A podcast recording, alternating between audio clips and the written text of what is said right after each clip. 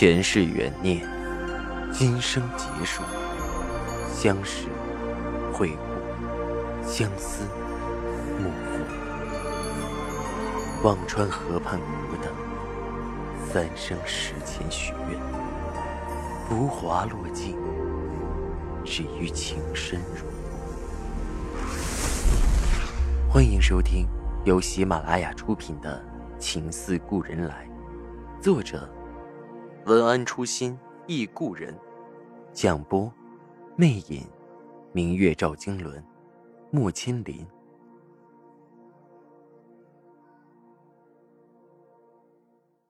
二百二十九集，赵世南盯着杜恒离去的身影，久久的伫立着，直到杜恒投在地上的影子也见不到踪迹，才缓缓走了出去。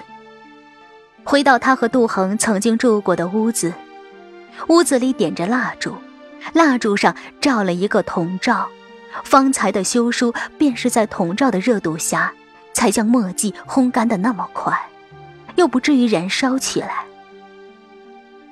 赵世南坐在杜恒的装镜台旁，洞房之夜，杜恒趴在这里睡觉，恨不得流口水的样子。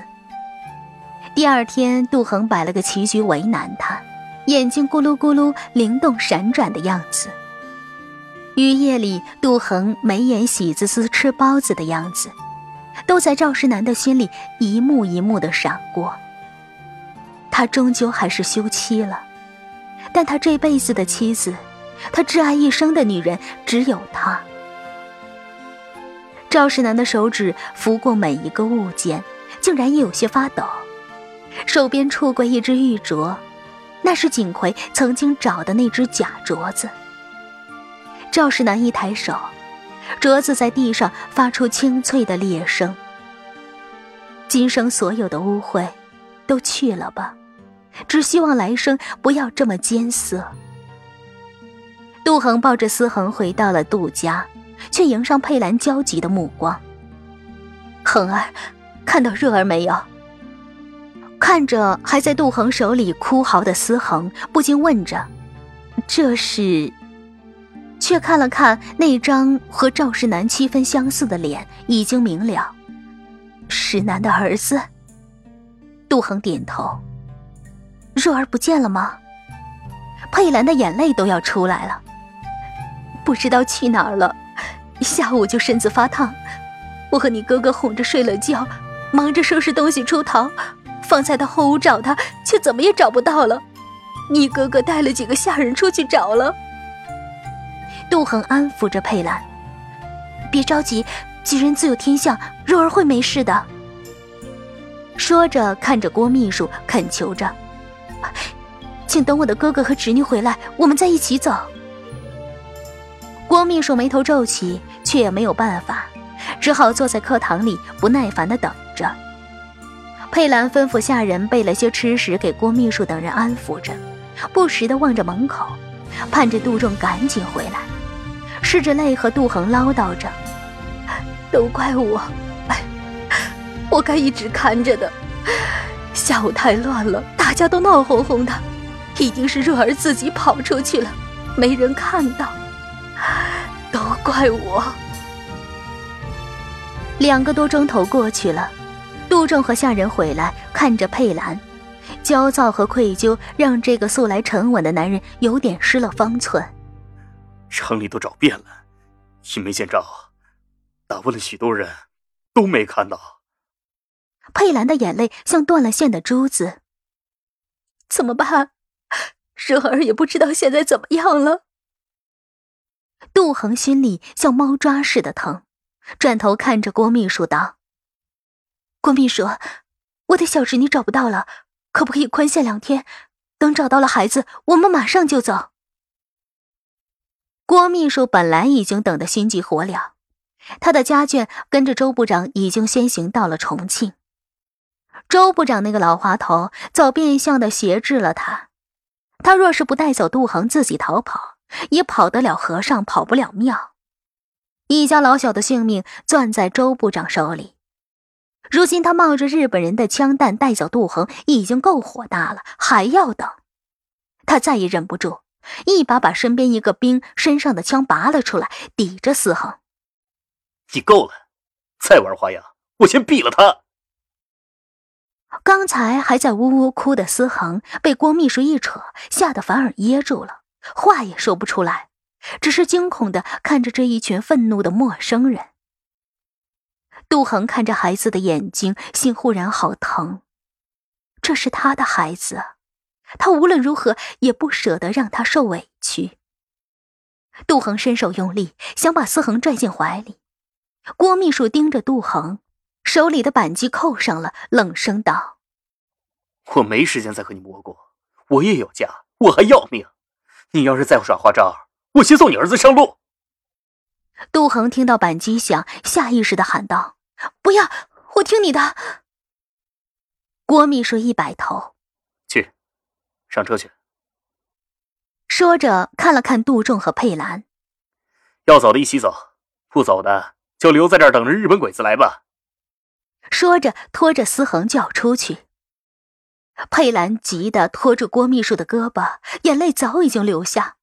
不要，我的女儿还不知道在哪。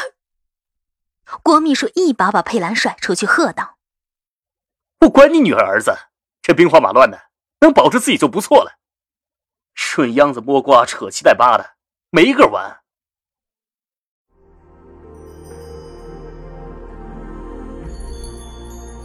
您正在收听的是喜马拉雅出品的长篇穿越小说《情似故人来》。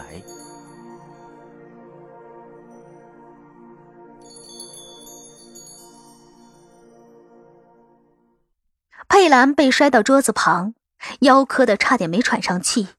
杜仲和杜恒又赶忙跑过去扶着佩兰，三人含泪相望，却没个办法。半晌，杜仲叹口气道。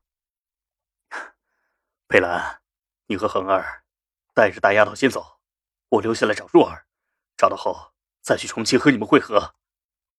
不，佩兰脱口而出：“我留下来和你一起找。”佩兰目光坚定的看着杜仲，她嫁给他多年，她无法扔下他自己走，因为他早已是他的天，他的地。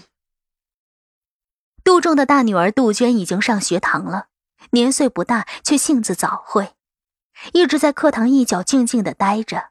此刻也跑过来抱着佩兰道：“娘，我不走，我陪着爹娘一起找若儿。”杜恒的心被扯得很疼，一边是石楠的血脉，一边是自己的亲人，一边是一线生机，一边是生死未卜。杜恒不知道自己该如何抉择，只觉得心痛的要裂开。杜仲不由分说的把杜鹃扯下，塞进杜恒的手里。恒儿，帮我照顾好大丫头，你自己多保重。我们找到若儿，会赶去找你。杜仲的声音到后面有些不稳。这一别，谁也不知道是生是死。扬州城不知道在日本人的占领下会是个什么光景，但是身为一个父亲，他不能扔下下落不明的幼女自己逃命。杜若身体又不好，要是不赶快找到，就真的生死堪忧。杜恒的眼泪流了出来，杜鹃哭着说道：“爹娘，我不走。”佩兰已经泣不成声，只细细扶着杜鹃垂泪。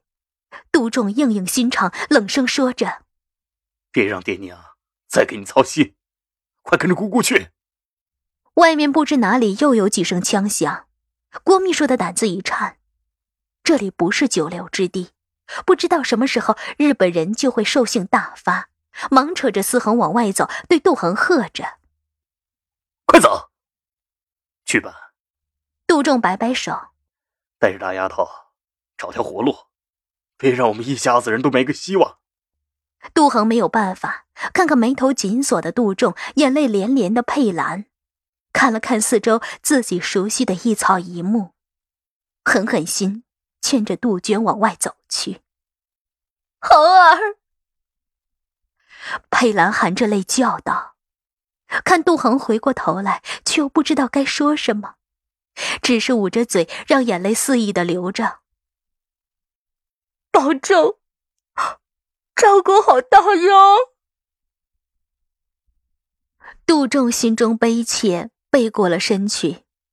杜恒牵着杜鹃，追着郭秘书，扯着思恒的身影，上了郭秘书的汽车。车飞快的向扬州城外驶去。那青石板的旧时月色，那旧相坊的织锦繁华，那暮色中的一城风雨，都在杜仲的目光中渐渐的远去，直到不见一丝踪影。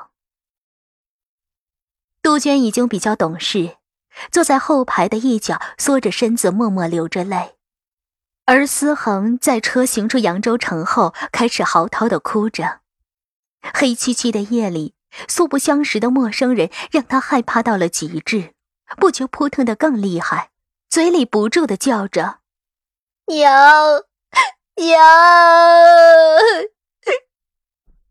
思恒每叫一声，杜恒的心就扯痛一下，不仅为着孩子口口声声的娘，更为着那个和孩子酷相似的人，为自己丈夫的安危而担心着。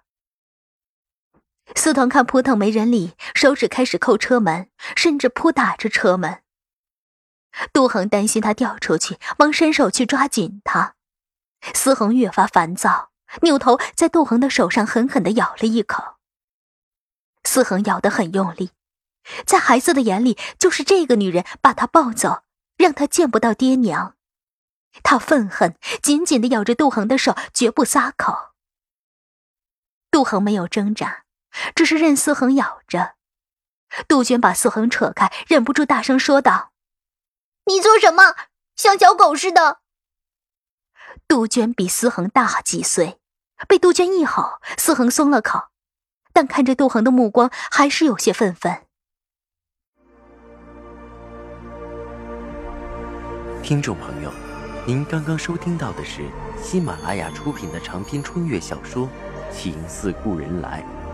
作者：文安初心忆故人，播讲：魅影，明月照经纶，莫千林。更多精彩有声书，尽在喜马拉雅。